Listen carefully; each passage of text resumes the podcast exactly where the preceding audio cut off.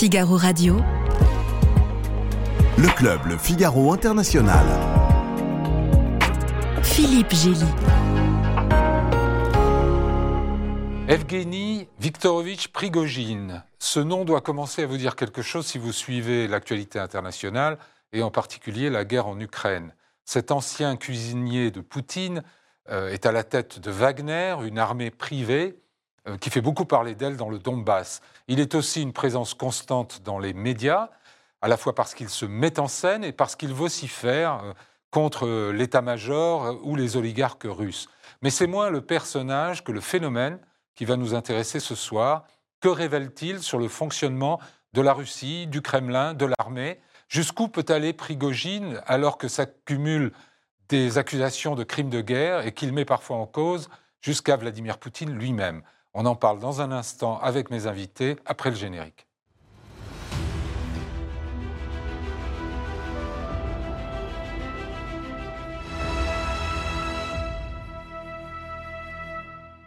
Céline Maranger, bonjour. Vous êtes chercheuse sur la Russie, l'Ukraine et le Bélarus à l'IRSEM, l'Institut de recherche stratégique de l'école militaire. Vous êtes également membre associé du Centre de recherche en histoire des Slaves de l'Université Paris 1 Panthéon-Sorbonne. J'ajoute que vous êtes traductrice du russe, vous avez étudié à Yale aux États-Unis, enseigné à Harvard et Columbia, et vous êtes l'auteur de plusieurs livres, le dernier avec Maude Kessar, paru au PUF en 2021, sur les guerres de l'information à l'ère numérique. Dimitri Minik, vous êtes chercheur au Centre Russie-Eurasie de l'IFRI, l'Institut français des relations internationales, vous êtes docteur en histoire des relations internationales, et vous êtes l'auteur d'un livre qui fait beaucoup parler, qui est, je crois, une adaptation de votre thèse, euh, Pensée et culture stratégique russe, du contournement de la lutte armée à la guerre en Ukraine, qui est paru en avril dernier aux éditions euh, de la Maison des sciences de l'homme. Isabelle Lasserre, vous êtes la correspondante diplomatique du Figaro, vous avez été grand reporter dans les Balkans et dans l'ex-URSS, ainsi que correspondante à Moscou. Vous avez signé de nombreux ouvrages, dont le dernier, Macron le disrupteur, la politique étrangère d'un président anti-système, paru cette année en, euh, pardon, en 2022 aux éditions de l'Observatoire. Pas le dernier. C'est pas le dernier Le dernier est sorti Ah mais non, le mois dernier. des liaisons dangereuses, euh, Je bien vous l'ai pourtant euh, envoyé. Oui, oui, oui, il est sur mon bureau. Mille excuses. Euh, Macron-Poutine, les liaisons dangereuses, paru également aux éditions de l'Observatoire. My fault. Tanguy Berthemet, vous êtes grand reporter au service international du Figaro, où vous couvrez plus particulièrement l'Afrique, et à ce titre, vous êtes intéressé au groupe Wagner, mais vous êtes aussi allé en reportage en Ukraine depuis le début de la guerre. Alors, commençons par Prigogine et l'armée russe. D'abord, qu'est-ce que c'est que Wagner? Euh, Expliquant en quelques mots, peut-être vous voulez Oui. commencer, Céline Wagner est une société militaire privée qui a été créée en 2014 par Prigogine et un associé, Outkin, Oui. euh, qui est un ancien du, du renseignement militaire russe, qui a sur le torse euh, tatoué SS. Donc il y a quand même une certaine idéologie également.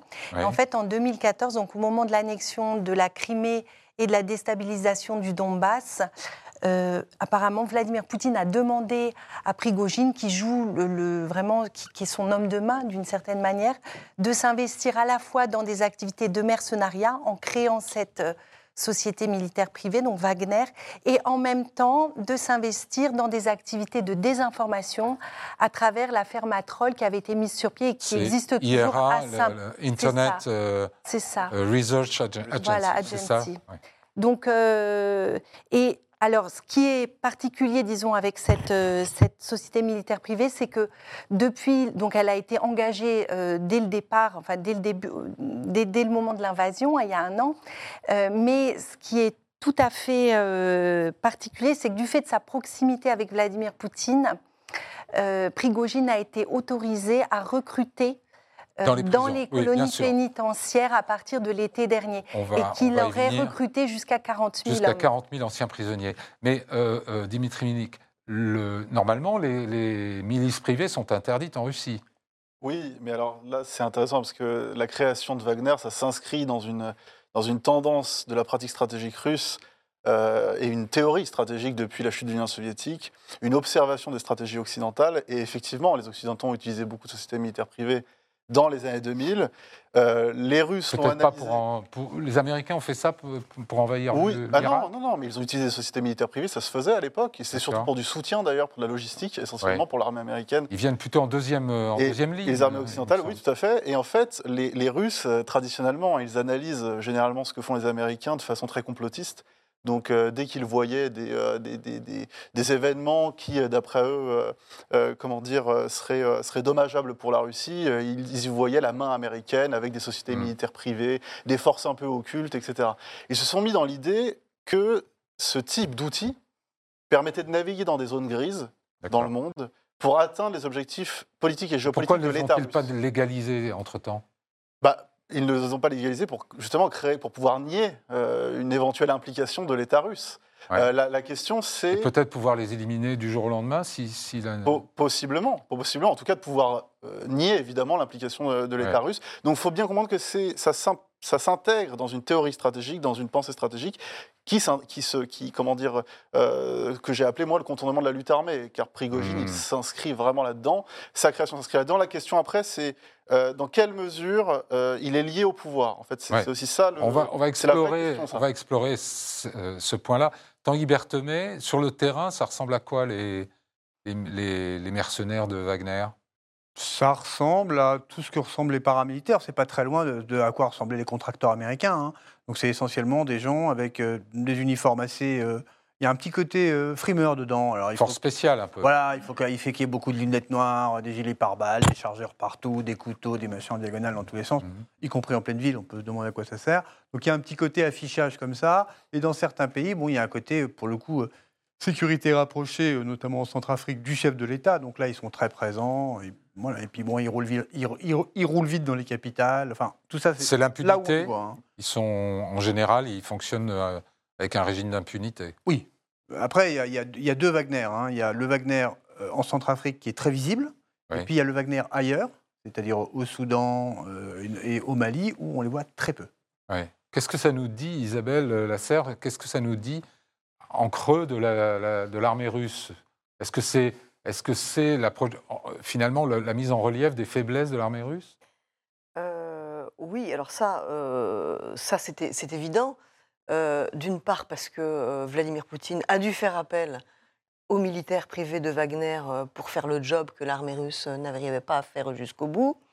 Et ça nous dit aussi, en fait, que ça, ça- dit des choses sur le, sur le pouvoir, c'est-à-dire que Vladimir Poutine, avec toutes ses structures en général, euh, essaye de, de- En fait, dès qu'une tête dépasse, Mhm. euh, il essaye de, il la, il la plonge, mais Et il là, essaye de maintenir un équilibre en fait euh, entre l'armée, les services de sécurité, Wagner, pour justement ne jamais être menacé euh, euh, à la fin, que son Mm. pouvoir ne soit jamais menacé. Là, ce qui est très très intéressant, c'est que depuis quelque temps, euh, je ne sais pas si c'est, on, on verra ce qui se passe, que c'est quand même assez compliqué de, enfin.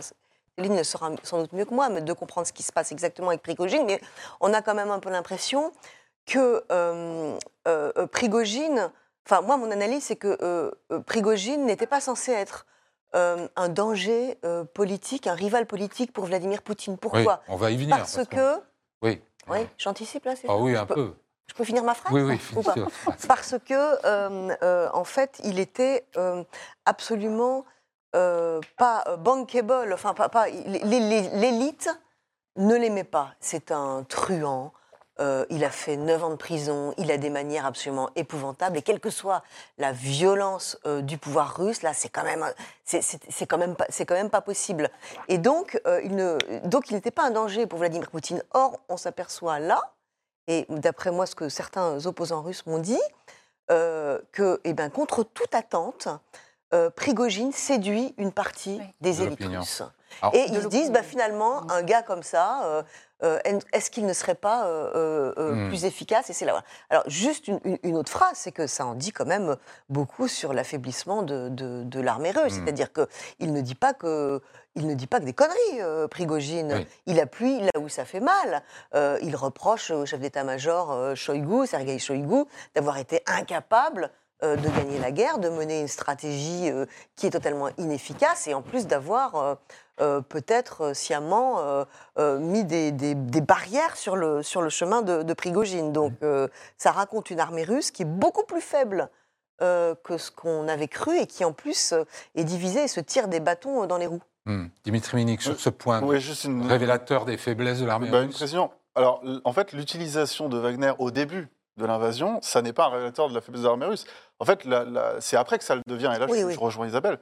Euh, en fait, au début, il faut bien comprendre que l'utilisation des sociétés militaires privées, euh, comment dire, elle a été pensée, imaginée effectivement euh, dans des zones grises, dans le monde, en Afrique et puis ailleurs, au Moyen-Orient, etc. Mais elle a aussi été pensée en collaboration avec l'armée régulière russe Oui. dans des, des opérations armées très courtes, fulgurantes, ce que devait être l'opération militaire spéciale, euh, et, et en fait qui a duré en fait trois jours.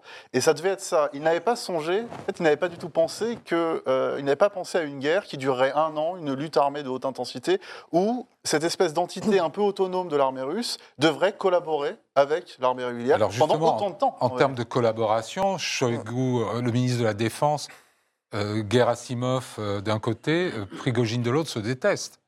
Oui, il y, a- il y a des. il y a des- Donc collaboration, vous Il y a parlez des de collaboration des forces régulières entre eux et ils s'entendent de plus en plus mal. Et je pense que les succès tactiques remportés par Wagner et en même temps euh, les besoins du terrain, le fait qu'ils ont eu l'impression à plusieurs moments, en tout cas c'est ce qu'ils ont dit, ne pas avoir été approvisionnés en munitions Hmm. de manière suffisante et satisfaisante, ça a avivé les tensions entre eux. Euh, et il y a bien sûr derrière tout ça aussi des, des guerres de pouvoir. Ouais. C'est-à-dire que Prigogine, fort de tous ses succès, il a, il, a, il a gagné en influence, Isabelle le disait à l'instant, et il a commencé à se mettre en scène, et à se mettre en scène avec ses mercenaires, tout en contestant ouvertement, en portant une critique de plus en plus virulente contre le, le haut commandement, Mhm. contre euh, Shoigu. Euh, alors, ils ne sont pas les seuls à faire ça. hein. Je veux dire, les, les- les- les blogueurs militaires, les correspondants de guerre de, de l'ultra-droite le font aussi depuis l'été dernier au moins. Ah. Mais c'est vrai que ça, ça, du fait de ces succès, enfin, du fait de, des avancées qu'ils ont pu obtenir difficilement et au prix de, de pertes humaines considérables sur le champ de bataille, ça leur donne un poids supplémentaire. Et euh, en fait, ça a commencé à susciter de l'inquiétude. Et en janvier, si vous vous souvenez, euh, Sourovikine, qui était le commandant en chef des opérations en, en Ukraine, a été rétrogradé. C'est Gerasimov qui a pris la Ouais. tête. Il, il il- désormais, il le seconde seulement. Et Sourovikine, il est considéré comme étant proche à la fois de, de Kadyrov, donc le leader tchétchène, et euh, de euh, Prigogine. Mhm. Euh, et c'est vrai que je crois qu'il y a eu à un moment donné dans les élites une peur de ce triumvirat. Ouais. Et euh, donc en janvier, il y a eu ce changement à la tête de, des- de- de- de l'état-major pour, le, pour le- la- le commandement des opérations en Ukraine. En février, Prigogine a perdu le droit de recruter dans les prisons. Désormais, la prérogative revient euh, À l'armée elle-même. Et euh, depuis, en fait, les critiques, elles sont allées crescendo. Euh, Dimitri Minik, dans votre livre, vous expliquez qu'en fait, le débat assez vif, c'est une tradition à laquelle on n'est pas forcément informé, mais dans l'état-major ru- russe, il y a des échanges parfois très vifs. Ah oui, oui, tout C'est pas fait. la grande muette. Ah non, russe. euh, non, alors elle a eu une. euh, dans les années 90, ça a été assez compliqué. Effectivement, il y avait des, des militaires qui ont commencé à, se, à faire de la politique. Mais s'ils ne font pas de politique, ils ne participent qu'au débat stratégique, euh, ce débat peut être assez ouvert en vérité. Effectivement, il l'a été. parfois très, très dur, très durement, y compris contre le pouvoir politique. Euh, et aussi évidemment sur le plan de la stratégie. Mais euh, d'ailleurs, depuis le début de la guerre en Ukraine, ce débat se poursuit. Ce débat stratégique très loin des Oui, j'allais vous demander, est-ce qu'il y a une remise en cause euh, des échecs de- de- du début de 2022 Oui, oui, bah, Ah oui. là-dessus, j'ai écrit, un, j'ai écrit un article pour Politique étrangère euh, Mhm. et, euh, et je vais publier une étude bientôt là-dessus pour l'IFRI. Effectivement, l'état-major fait son retour d'expérience de la guerre en Ukraine. Il, il- il le fait ouvertement, euh, à travers évidemment euh, des critiques négatives, mais aussi des critiques très constructives Oui. euh, qui visent à améliorer l'efficacité de l'armée russe, etc. Mais aussi très négatives, hein, euh, forcément. Et on est évidemment loin des, des critiques très spectaculaires de Prigogine ou de, euh, ou de Kadyrov ou, ou d'autres personnalités comme ça. Mais ce sont des. ce qu'on peut dire, c'est que les, les cri- les- les critiques majeures, les critiques principales qui sont formulées contre euh, le commandement militaire et le commandement politique russe, c'est à la fois l'absence totale de prévision et les défaillances du renseignement russe. La, la troisième, euh, la troisième chose, c'est euh, euh, l'incapacité à mettre en œuvre la théorie stratégique russe depuis 30 ans, Mhm. théorie du contournement, dont l'opération militaire spéciale aurait dû être une, une, une illustration, parce qu'elle aurait dû durer trois jours, bon, ça fait un an que ça dure. Et l'autre point, si on entre dans l'aspect plus opérationnel, c'est l'importance des drones. Alors ça, ça, ça a créé vraiment une... un- C'était Euh, pas anticipé non plus par les Non, russe. alors il y avait eu des Mais il études n'était pas le seul. euh, Je pense Oui, qu'il y a pas mal d'armées qui avaient- Probablement, probablement. Il y avait eu des études qui étaient sorties euh, déjà là-dessus dans l'armée russe. Mais, mais là, c'est un- ça a eu un impact très fort. Là, vous avez vu que dans des écoles, on, on apprend déjà, on apprend aux, aux écoliers russes à maîtriser des drones, etc. Ça a eu un impact très fort. Euh, La maîtrise, même, même perçue en fait. hein. Hum, Voilà, je dis pas que c'est. On, on va revenir sur l'aspect euh, rivalité de personnes que vous évoquiez. Euh, juste un mot, Tanguy Berthomé. Le- ça coûte très cher de faire une guerre. On dit que Prigogine a investi un milliard de dollars euh, déjà dans la guerre en Ukraine et il se paye sur la bête en Afrique. Sa principale ressource, ce sont les mines d'or de RCA et d'autres. euh, Il a la volonté de le faire. mais il est quand même très riche. Ah, ça, il, est très, Alors, il était très riche avant. Euh, D'où tire-t-il son argent alors, des, des cantines, de- des cantines de l'armée russe pour ce qui est de l'Afrique, il a une volonté très claire d'afficher, de gagner de l'argent en Afrique, notamment, vous l'avez évoqué, les mines d'or, les mines de diamants, le bois maintenant en RCA. Mais pour ce qui est des autres pays, au Soudan, il est très impliqué aussi euh, dans, le, commerce de l'or. Alors là, ce n'est pas directement l'exploitation des mines, mais c'est l'exploitation du sable aurifère en deuxième intention, euh, avec une technique assez spéciale, mais que les Russes maîtrisent bien, qui rapporte beaucoup d'argent. Mais au Mali, par exemple, on voit bien qu'il a, des difficultés à mettre la main euh, sur des mines d'or, parce que c'est un commerce qui est beaucoup plus structuré. C'est un commerce où la- les mines vraiment exploitables sont aux mains de Les sociétés internationales canadiennes, australiennes, américaines, russes d'ailleurs, Mhm. euh, qui, qui les exploitent déjà. Donc on ne peut pas les chasser comme ça. Donc il n'est pas du tout sûr en réalité qu'ils dégagent tant d'argent que ça. L'affichage est formidable parce que ça permet effectivement de faire la nique aux Européens, aux Américains, finalement à relativement peu de frais, parce qu'il y a assez peu de gens. Mhm. Mais est-ce que ça rapporte beaucoup d'argent? Non. En revanche, ce que soulignent les Américains récemment dans les sanctions qu'ils ont prises à l'égard du chef de Wagner au Mali, c'est que les pays africains pourraient servir à contourner les sanctions européennes. Mm. Que C'est des pays qui ne sont pas tous sous sanctions, en tout cas pas sous sanctions pour tout. Donc vous pouvez acheter un certain nombre de choses via le Mali, via la Centrafrique, via même le Soudan, même si en ce moment c'est un peu compliqué. Et juste, un, est- juste un mot sur l'Afrique, euh, c'est aussi un terrain sur lequel Prigogine utilise son autre euh, casquette, je- si je puis dire, de, de déstabilisateur euh, industriel, quoi, euh, de, de désinformation. C'est une, c'est une, une usine de production de désinformation où, euh, par exemple, en RCA, le groupe euh, Wagner euh, pille littéralement le pays et euh, fait retomber le blâme sur l'ancien colonisateur Ouais, français.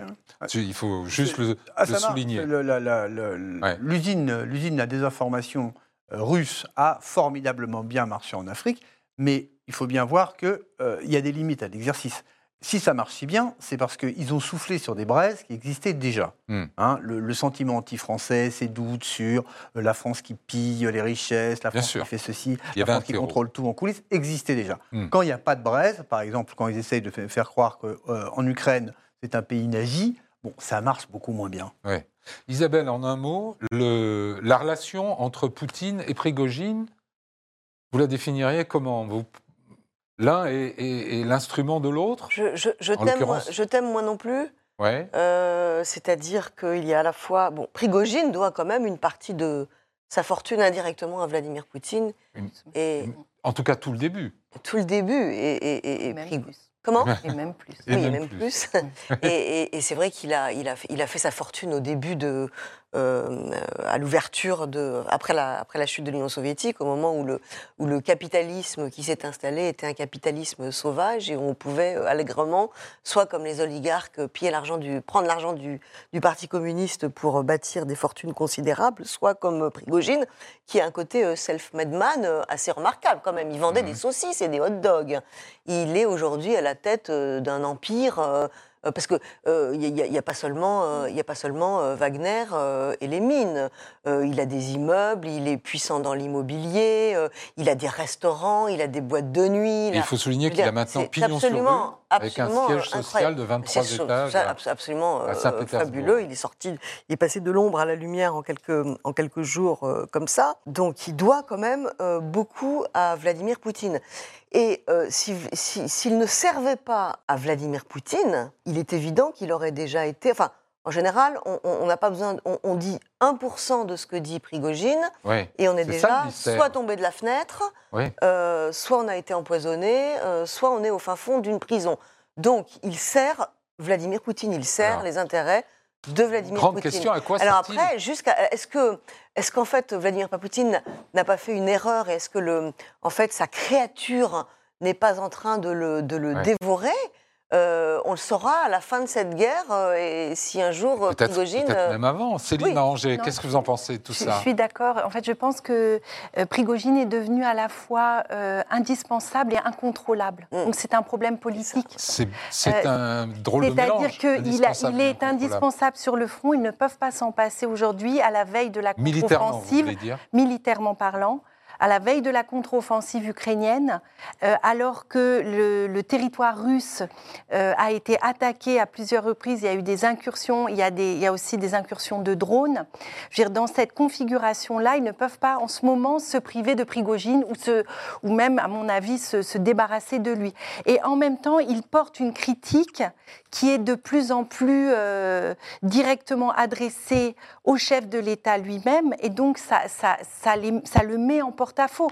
En fait, il fait le, trava- le travail informationnel pour les Ukrainiens en ce moment, c'est-à-dire que c'est lui qui est en train d'ouvrir les yeux des Russes sur euh, l'état des forces en Ukraine, euh, les difficultés sur le front. C'est lui qui en parle. Et avec ça, une force jugé de conviction et en plus une critique sociale, c'est-à-dire qu'il y a quand même un aspect euh, vraiment, que- enfin, même s'il est, Oui, il immensément riche, enfants. mais etc. voilà, il y a- il y, a un côté très populiste dans son argumentaire qui prend. Est-ce que vous une- pensez que ça, c'est c'est utilisé à dessein par Poutine? C'est utile à Non, je Poutine pense que là, ça lui échappe. Enfin, ça, c'est mon interprétation. Ce que je voudrais dire, une dernière chose, c'est qu'il ne faut pas euh, penser que euh, ces critiques, elles sont justifiées en partie. Mais il ne faut pas non plus penser que l'armée russe, aujourd'hui, est réduite à néant en Ukraine. Hmm. Il faut faire très attention à ça. Il ne faut pas surinterpréter, en fait, Bien ces sûr. critiques. Euh, l'armée russe, elle, elle a quand même, euh, d'abord, plusieurs fois montré dans son histoire qu'elle est capable de s'adapter. Et deuxièmement, elle était quand même capable de tirer jusqu'à 30 000 obus par jour Ouais. en décembre. Mm. C'est colossal. C'est-à-dire qu'il faut pouvoir les acheminer jusqu'à la ligne de front, ensuite les, les tirer. Enfin, je veux dire, ils ont quand même des Et capacités. le temps long. Et il faut faire attention, il faut se garder en fait de, de, de- de penser que, voilà, que tout est acquis. Dimitri Minik? Oui, non, mais je suis d'accord avec euh, Céline. Effectivement, les critiques, elles ont un fondement, hein, les critiques contre l'armée russe. Après, euh, Elles ne effectivement, vont pas on- trop loin pour vous bah, ces critiques vont, elles vont loin, c'est l'avenir qui le dira, ça. Mais en tout cas, ce qu'on voit, c'est que euh, l'armée russe, elle était en très mauvaise position en novembre, novembre-décembre. Mhm. Les Ukrainiens étaient en position aussi pour contre-attaquer. Ils ont décidé de ne pas le faire et les Russes ont très rapidement occupé des positions défensives, des positions défensives qui ont, qui ont relativement bien tenu. Euh, après, elles sont, elles sont, comment dire, inégales. C'est-à-dire que dans la région de Kherson, elles sont assez éparpillées, euh, sont sur les grands axes. Alors dans la région de Zaporizhzhia, c'est-à-dire la région qui se trouve entre la région de Kherson et le Donbass, euh, si les Ukrainiens frappent- devaient frapper là, ce serait le coup le plus dur probablement pour le dispositif russe en Ukraine. Elles sont doubles, en fait, voilà, elles sont, elles sont très présentes et elles sont très épaisses. Ouais. Euh, donc pour l'instant, ils ont réussi à s'adapter, en partie, en partie seulement. Euh, et, euh, et effectivement, il ne faut pas sous-estimer l'armée russe. Ce qu'on voit, si on suit la tendance du conflit, c'est que c'est un conflit, effectivement, euh, c'est une guerre de position, euh, c'est une guerre longue, euh, avec beaucoup d'attrition, avec peu de, de percées. Les percées qu'on a eues, euh, les plus récentes, c'est celles de- des Ukrainiens. Ça date quand même maintenant, hein, ça fait six mois, huit mois. Enfin, Euh, Il y a peut-être des choses qui sont en train de se Non, passer. Mais- il mais est- choses qui se préparent. Mais il est toujours possible, voilà, que les Ukrainiens réussissent. Et d'ailleurs, c'est aussi euh, l'objet probablement de leurs incursions à- dans la région de Belgorod. C'est d'étirer le front, c'est de formater l'espace psychologique euh, russe, des co- du Ouais. commandement militaire euh, politique et militaire russe, et euh, probablement de vouloir faire une, per- une percée quelque part ou plusieurs percées. Mm. Euh, c'est- c'est- Les défenses russes, on va voir ce qu'elles valent vraiment à ce moment-là, parce que là, elles vont être très sollicitées. Dans ce contexte, vous pensez vraiment que, Oui. euh, Pout- que Prigogine et, et Wagner est indispensable à la. Alors moi, je, voulais, je, je voudrais rajouter une, une- une chose sur Prigogine, c'est que il me semble que euh, Prigogine a aussi une utilité euh, politique euh, pour Vladimir Poutine, et notamment en Afrique. Ouais. Parce que l'Afrique, et pour la Russie, et pour le Kremlin, euh, c'est un nouveau front, c'est un second front contre l'Occident et contre l'Union européenne. C'est-à-dire qu'en en, en- en chassant les Français euh, du Mali, euh, de République centrafricaine, même s'il y avait un sentiment anti-français au début, en prenant la place euh, de Mhm. l'Occident, en se partageant le jeu dans certains pays entre la Chine euh, euh, et la Russie, euh, en fait, euh, d'abord, euh, Poutine occupe des positions stratégiques, hein, enfin, je veux dire, la Libye, etc. Enfin, ça peut être un nouveau verrou euh, migratoire qui est tenu euh, par les Russes et puis non plus par, euh, par les Turcs. Et il En chasse. plus de celui que. Oui, oui, oui. Et il chasse, euh, il, il chasse l'influence occidentale de ce, de ce continent. Et ça, c'est un objectif, enfin, c'est au cœur, euh, en fait, de la pensée euh, de Vladimir Poutine vis-à-vis de, de l'Europe euh, et mhm. de l'Occident. Et Ouais. ça, c'est Prigogine qui le fait. Ouais. Donc il a aussi un rôle politique. Tanguy Berthemet. Ouais, là- là-dessus, c'est- il y a aussi ce, ce- ce- ce que les Français font depuis très longtemps en Oui, Afrique, oui, oui, j'ai dit- c'est-à-dire gagner des voix à l'ONU. Des Des voix à l'ONU. des voix à l'ONU. Hein c'est un réservoir de voix colossal. Les Français ont pendant des années et des années joué là-dessus. Et on se souvient, si on va un petit peu plus loin, que quand les Américains veulent envahir l'Irak et qui cherchent à avoir euh, les voix à l'ONU, au Conseil de sécurité, ils n'obtiennent pas la voix de la Guinée. C'est la Guinée qui les bloque. Mhm. La Guinée, c'est les Français. Ils ont eu beau lui donner des armes, ils refusent hein, de s'en accompagner. Ouais. Donc les Russes le savent très bien. Donc il y a cette chasse aux voix africaines. qui- Il n'y a, pas- il y a pas que les Russes qui sont dessus. hein. Les, les- les- les- les- les- les pays du Golfe euh, le font allègrement aussi. Donc un mais là, pour lutter contre les résolutions du Conseil de sécurité de l'ONU et pour euh, lutter contre les sanctions, c'est très. Je oui. Je voudrais-. Qu'on revienne Oui. un instant à l'Ukraine. Euh, vous avez dit tout à l'heure que Wagner, militairement, était indispensable sur le terrain. Est-ce que c'est si vrai Ils ont guerroyé pendant des mois à Bakhmut, donc attiré beaucoup de, de lumière sur eux, mais ils n'ont pas énormément progressé sur le terrain. En fait, la grande inconnue, c'est quand même Céline pertes. Manger. C'est-à-dire que euh, de ce qu'on sait, euh, ils ont essuyé des pertes considérables. Oui, Euh, ils n'ont plus que- de, ils ont plus le a annoncé un se mettre en retrait pendant Voilà. deux mois pour se refaire. Voilà, et ils n'ont plus le, le- le réservoir à, à hommes qui étaient les colonies pénitentiaires. Donc, euh, je pense que pour eux, c'est une forme d'affaiblissement. réalisé sur Jusqu'à à quel part point, c'est très difficile de le savoir. En tout cas, en, euh, avec les sources dont, dont Ouais. personnellement je dispose. Très, peu de choses, très peu de choses. Enfin, surtout, ils n'avaient pas, pas la même mission au début du conflit ou, ou plutôt il y a quelques- depuis quelques mois. Au début, ils avaient été aussi mandatés pour assassiner euh, des membres du gouvernement ukrainien. Ouais. Euh, donc c'était aussi des missions de subversion qui leur avaient été euh, dédiées. Après, effectivement, c'est des missions de combat, euh, mais euh, bah, qu'est-ce qu'ils ont obtenu euh, Quasiment autant que le reste de l'armée russe, c'est-à-dire pas grand-chose. Ouais. Bakhmut, c'est très bien d'avoir obtenu Bakhmut, mais ça ne mène à rien, puisqu'ils n'avaient pas la capacité opérationnelle. de- En fait, regardez, Bakhmut, c'est la cul- c'est- c'est c'est le point culminant de leur offensive d'hiver. Oui. Mais Vous justement parlez de, de- Le- de l'offensive- Wagner ou de toute l'armée russe de toute l'armée russe, mais c'est Wagner qui, Oui. qui gérait le, le- le front à Bakhmut. Donc, puisque c'est leur point culminant et qu'ils n'ont pas la possibilité opérationnelle de- d'exploiter cette, euh, cette, euh, cette prise, ça ne leur sert à rien. Donc, en fait, c'était essentiellement symbolique, politique. C'est pour ça que les Ukrainiens ont essayé jusqu'au bout Mhm. aussi de la défendre. Ça permettait, là, je suis d'accord, enfin, je rejoins Céline, c'est-à-dire au niveau des pertes, il faudrait voir.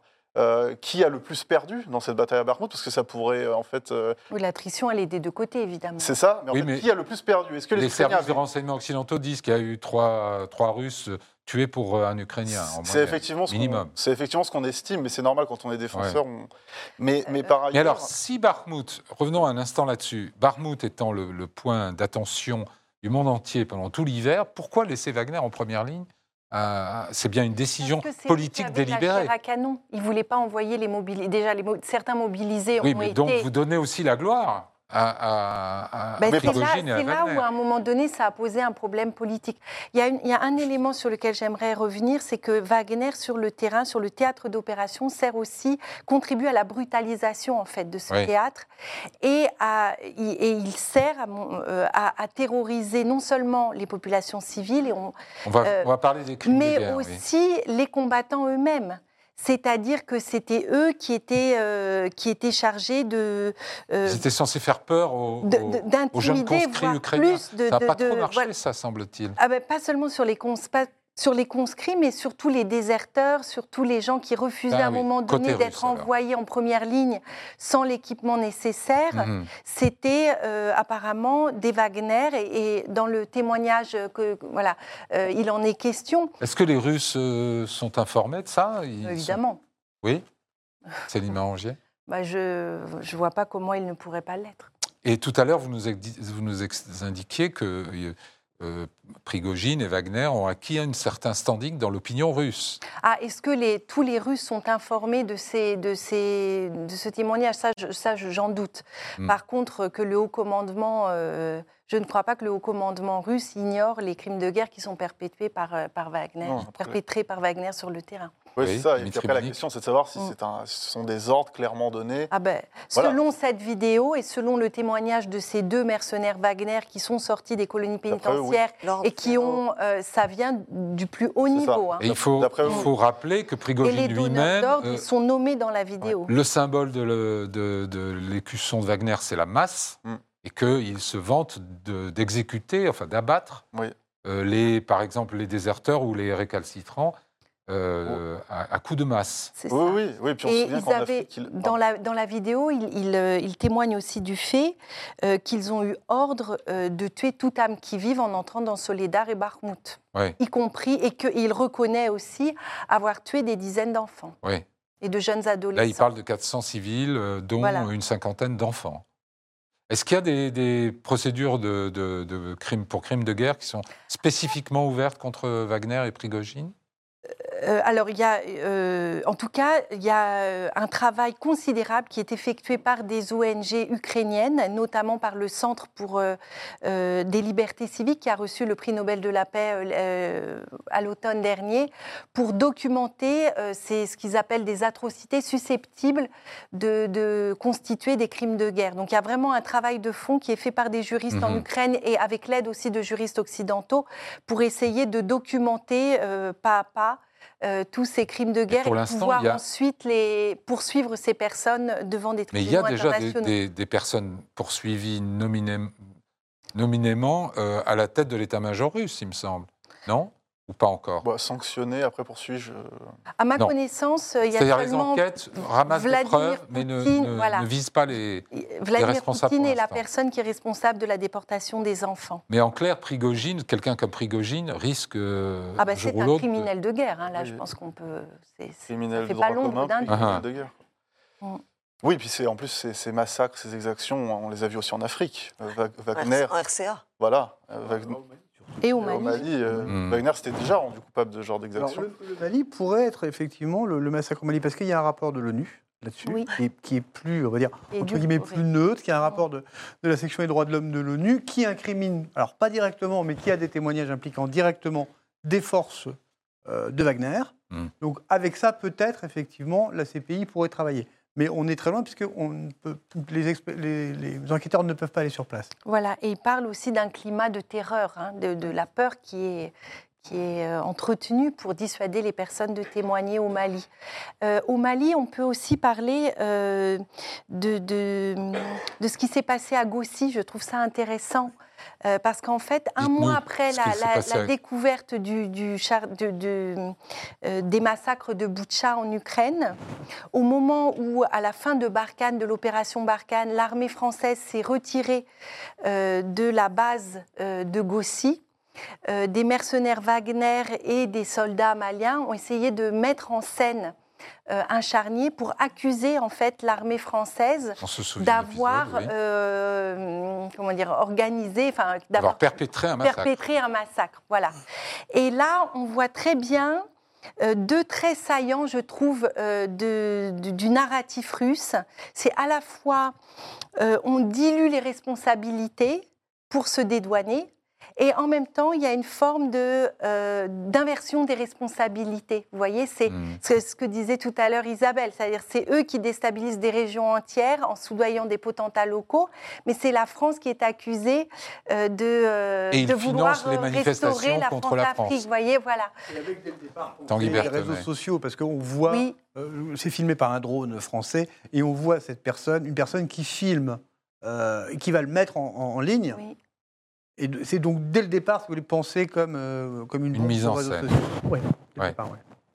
Euh, Dimitri Minik, euh, les, le- le- la force de Wagner est-elle encore. euh, Faut-il encore compter avec cette force militaire ou... Ben, D'après d'après son chef, euh, non. En fait, il s'est retiré en partie parce que justement, il y a eu une très forte attrition à Bakhmut. Les pertes sont probablement énormes du côté de Wagner, parce que c'était eux qui euh, menaient de front euh, l'attaque. Après, il a quand même, euh, il a quand même il y a quelques jours euh, dit qu'il pourrait, euh, qu'il était susceptible de défendre la région de Belgorod contre les, incursions. En fait, il va partout où ça devient médiatique. mais c'est ça, en fait, c'est ça qui est intéressant. C'est pour ça qu'on a dit que c'est un entrepreneur euh, de violence, entrepreneur d'ingérence, de, guerre. Il a, il- le symbole compte énormément pour Prigogine, euh, pour Wagner. Euh, et je pense que c'était pas un problème en soi, jusqu'à ce qu'il ait des velléités d'implication en politique, des velléités politiques. Euh, parce qu'en fait, critiquer euh, Shoigu et Gerasimov en soi, ou Lapine à l'époque, euh, c'est pas euh, si grave que ça. Ce qui Et est- pourquoi se détestent-ils autant? Ou pourquoi Gerasimov et Shoigu détestent-ils autant? Parce qu'ils sont concurrents pour la Euh, captation des ressources de l'État russe, parce qu'ils sont concurrents sur le terrain, euh, parce qu'ils sont concurrents. euh, il faut, enfin voilà, chacun doit briller aux yeux de. Donc là, c'est vraiment Poutine qui dresse les uns contre les autres, Bah, que je- divise pour régner. Je suis pas sûr, parce qu'en fait, la question aussi, c'est le lien, ce que je disais tout à l'heure. Quel est le lien réel entre Prigogine et Poutine? En fait, personne ne le sait. Il y a des. euh, il y a Est-ce que des- quelqu'un ici le sait Non, mais je veux dire. Ou a une opinion Enfin, c'est pas établi de manière sûre, c'est ça que je veux dire. Euh, en fait, il, y a, il a eu des liens indirects, il a des liens assez indirects avec des gens dans l'administration. On disait que les frères Kovalchuk, euh, des amis de Poutine, étaient, euh, étaient proches de lui, etc. Mais s'il avait un lien si direct que ça avec Vladimir Poutine, il n'aurait pas besoin de faire des vidéos où il insulte Gerasimov et Shoigu en leur demandant des obus. Mais Et, euh, voilà, ou alors, on pourrait peut-être tenir le raisonnement opposé. Que c'est parce qu'il il est en ligne directe avec, avec Poutine qu'il peut se permettre de faire ce type de vidéo? Je sais pas. Objectivement, Qu'en on ne sait pensez-vous? pas. Oui, voilà. On ne C'est sait pas. possible, hein. Personne ne sait. On ne sait même pas s'il a la ligne directe avec. On peut pas l'établir Ah, de manière sûre, oui. honnêtement. Ah, si, si, si. Vous pensez que Ah, oui Je pense que oui. Mais Certains là, il est, en, contestent. il est en train. Ah, si, je pense qu'il a. Ils se connaissent très bien, hein, de longue Ah, date. si, si, hein. ils sont, bien sûr. Ils Oui, se- est-ce qu'il a l'accès direct? C'est pas que- un ami de Poutine, en fait. Voilà, c'est Mais pas ils ami pas. Oui, ils n'ont pas cette proximité. Oui. Il y a vraiment un, un lien de. de, de- subordination. Et, de le- et- subordination et cette affaire des munitions dont Wagner aurait été privé à des moments cruciaux de la bataille, Mais ça, c'est probablement. c'est de la mise en scène ou c'est réel? Bah, je- Il y a toujours un peu de mise en scène parce que justement, il a des objectifs qui ne sont pas que stratégiques et militaires. Mais euh, c'est probablement une, une- une rivalité, là, pour le coup, entre euh, l'armée russe et, euh, et, le, et Wagner. Mm. Une rivalité interne. Euh, et puis peut-être aussi une, une vengeance du pouvoir. Il ne faut pas oublier qu'au moment où il y a l'offensive de la contre-offensive ukrainienne euh, très réussie, les deux contre-offensives très réussies à Kherson et à, à Kharkiv, il ne faut pas oublier qu'à l'époque, c'est là que Lapine est débarqué, c'est là que le, le, le- le récit euh, pro-guerre en, en- en Russie, euh, tenu par Prigogine, Kadyrov et tout, commence à s'imposer et euh, finalement les, les grandes mesures commencent à être prises. Mm. Et, euh, et Poutine ne voulait pas les prendre. La mobilisation, il ne voulait pas. La, la- mobilisation de Poutine. Ouais, ouais. Euh, il finit par le faire. Il a tout fait pour ne pas la faire. Il finit par le faire. Euh, mais finalement, on voit bien que Poutine en revient toujours à l'institution. C'est-à-dire, il revient toujours à l'institution militaire. Ouais. C'est elle qu'il favorise in fine. Euh, parce que d'accord, il a débarqué Lapine, mais enfin Lapine, il est revenu, euh, il, est, il, est, il est chef d'état-major de l'armée de terre Oui, il ne russe. coupe pas les têtes. En Mm. fait, il change les pions de place. Alors- il ne- il Alors ne- euh, oui, voilà, et, il ne les coupe d'autant pas quand il y a Prigogine en face. Ouais. Euh, parce que ça voudrait dire en fait se mettre dans les bras. Donc il a cédé à certaines revendications du parti pro-guerre quand ça allait très mal pour l'armée russe en Ukraine, mais quand ça, quand Sourovikine a redressé un peu le, le, le- le- le théâtre côté russe, et ben voilà, le- le- les liens avec Mm. l'armée russe se sont euh, Et- et Gerasimov d'ailleurs, le chef d'état-major, est redevenu le chef du théâtre en Ukraine. Ouais. Voilà. Si on Un regarde- mot Oui, Un, un mot, l'Afrique par un tout petit filtre et qu'on regarde la Centrafrique, il y a eu des tensions très fortes il y a une vingtaine de mois entre l'ambassadeur sur place et le représentant de Wagner, L'ambassadeur russe. l'ambassadeur russe. L'ambassadeur russe a sauté. L'ambassade est restée Et Wagner est resté. 4-5 mois sans ambassadeur, alors que c'était soi-disant. L'endroit où la diplomatie russe devait se déployer. Il n'y avait plus d'ambassadeur et ils ont mis un autre ambassadeur qui est beaucoup plus silencieux aujourd'hui. Donc parfois, euh, Wagner semble Parfois, avoir la- moins. l'institution perd face à, euh, à Prigogine. Euh, Isabelle peut-être plus Lasserre, maintenant. En fait, Que- voilà, c'est ça la différence. Peut-être plus maintenant. depuis qu'il il, euh, il s'est imposé, vraiment. Isabelle Lasserre, où est-ce que vous situeriez les lignes rouges que, que Prigogine euh, franchirait à ses propres risques et périls? C'est quoi- ça, ça peut être quoi? Parce qu'il est quand même allé assez loin. Bah, ça Il a insulté être, la euh, moitié de- du bah, Kremlin, ça en gros. pourrait être demander le départ de. Vladimir Poutine ou euh, revendiquer, euh, revendiquer sa place. Il Ah. a fait, des, il a fait des, une plaisanterie euh, le mois dernier en disant qu'il se présenterait volontiers à la présidentielle euh, en Ukraine. Alors, ok, c'est du deuxième degré, mais enfin, même le deuxième degré est révélateur d'une peut être candidat en tournure d'esprit. 2024 Non. en Non, Russie ah ben non, il C'est non. Rangé il- Non Pourquoi non Après Parce tout. que, comme le disait très bien Isabelle tout à l'heure, ce n'est pas, ce n'est pas un homme du sérail du Mhm. tout. Il ne sera jamais accepté par les élites Oui, je pense politiques même qu'il leur russes. fait peur aux élites. Par contre, Oui, mais euh, il y, a- justement. il y a vraiment quelque chose de nouveau, à mon avis, qui explique qu'on est dans un moment de grande incertitude.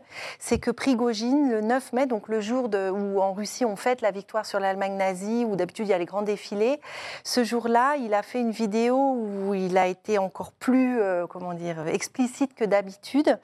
Euh, et il s'en est pris ce jour-là directement à mot couvert, mais quand même Mmh, directement, mmh. c'était clair pour tout le monde, à Vladimir Poutine en personne. Quand il parle du, Il du a grand-père dit imbécile, De- euh, mais en russe, c'est moudak, ça veut dire euh, c'est pas grand, enfin c'est pas imbécile, vous voyez, c'est ça, une c'est le- insulte. c'est un vieux con. C'est plus que ça. On- la parole est Voilà. libre sur ce thème. Et donc, euh, et donc dire en les choses. fait, ça veut dire connard.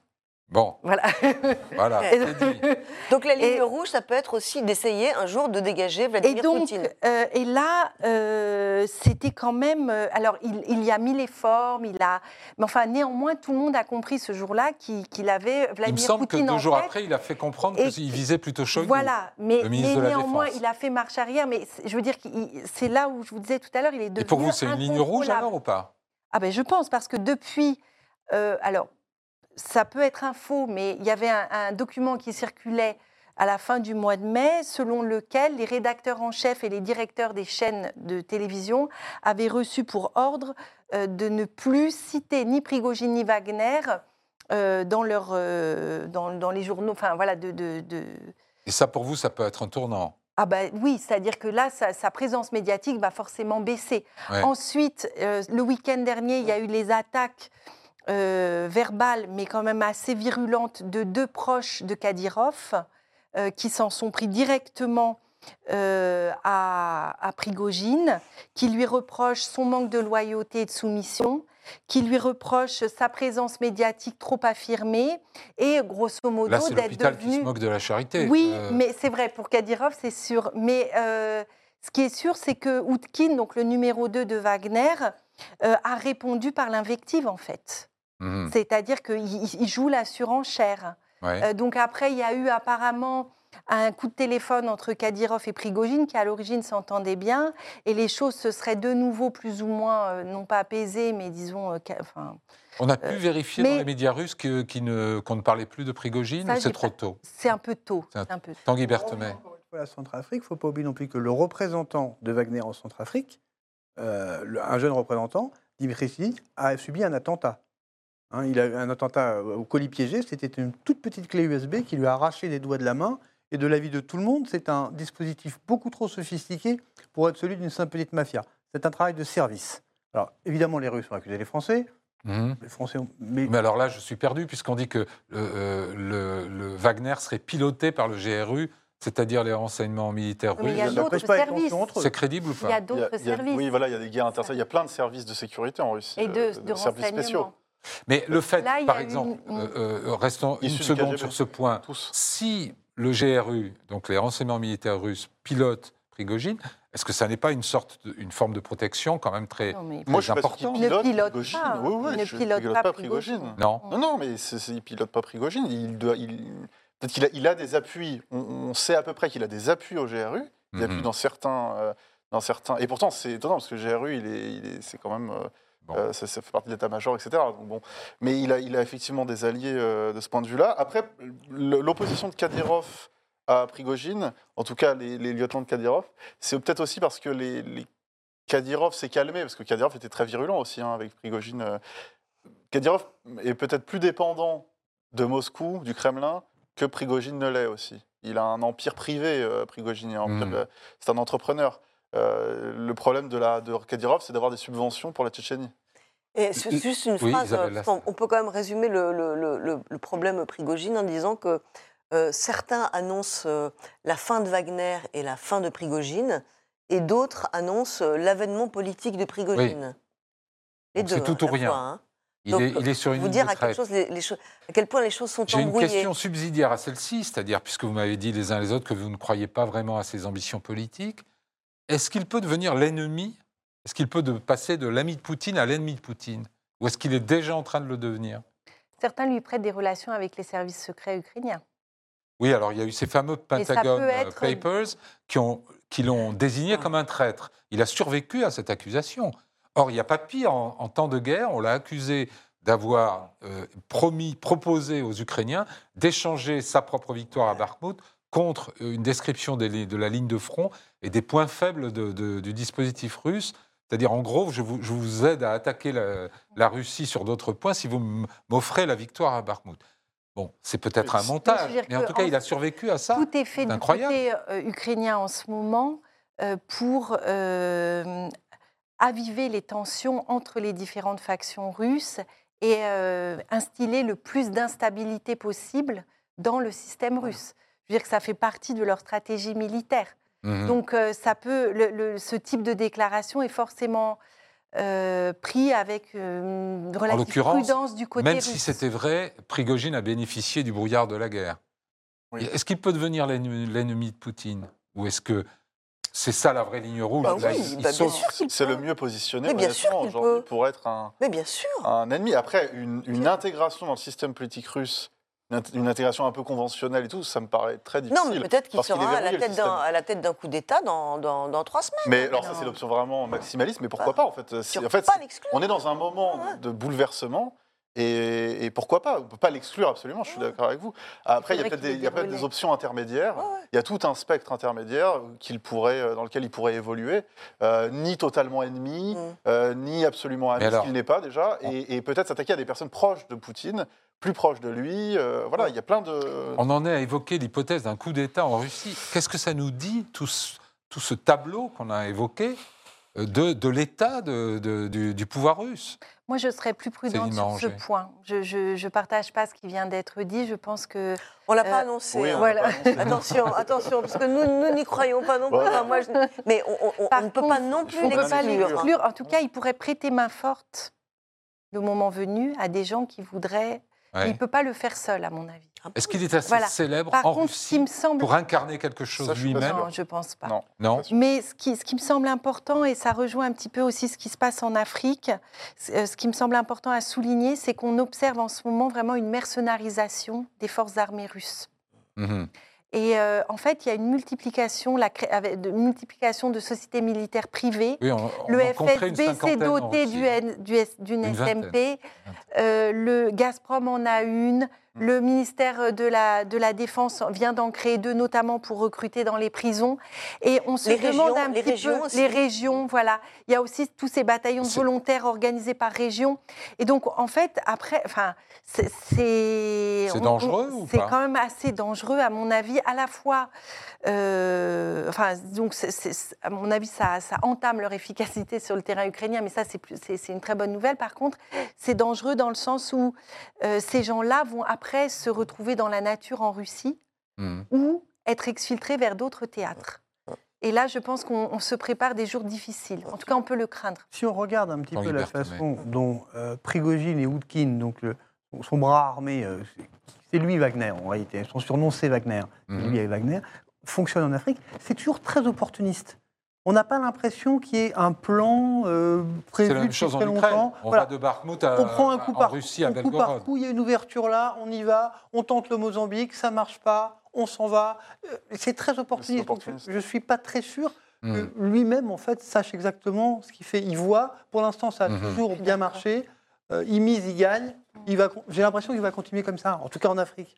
Dimitri vous Oui, non, pensez je suis assez d'accord avec, euh, oui, avec ce constat. Est-ce qu'on peut dire, puisqu'on arrive presque à la fin de, ce- de cette émission, est-ce que si je vous soumets la, la proposition que euh, euh, Wagner, Prigogine, c'est un contre-pouvoir intégré au système, vous êtes d'accord ou pas d'accord Céline Marangier Oui, je Vous pense que qu'il est intégré? Prigogine et Wagner servent aussi à tenir euh, euh, en respect un certain nombre de personnes. C'est-à-dire, à- euh, et je pense que ça a été conçu comme tel au départ par Vladimir Poutine. La Et à question tenir est en de savoir- respect qui? Bah, l'État, ça a créé des contre-pouvoirs internes pour faire en sorte que euh, les gens aient- comment dire, soient, soient entièrement dépendants de Vladimir Poutine et craignent aussi pour, euh, pour leur avenir. Ok, on arrive vraiment à la fin. Un Oui, contre oui. pouvoir intégré au Un- système ou oui, oui, oui, avec euh, la, la- la possibilité que le génie euh, sorte de de, sa bouteille. boîte, sorte Ouais. de sa bouteille. ouais. Oui, je suis. Dimitri Je Mini suis d'accord avec ces constats. Ok, Tanguy Berthemé. Ah. Eh bien voilà, alors, nous, nous terminons cette émission sur un constat presque d'unanimité, euh, même si l'histoire euh, n'est pas terminée. Euh, merci à tous les quatre euh, d'avoir exploré ce dossier complexe. Pour ma part, je vous retrouve la semaine prochaine. Bonne semaine à tous.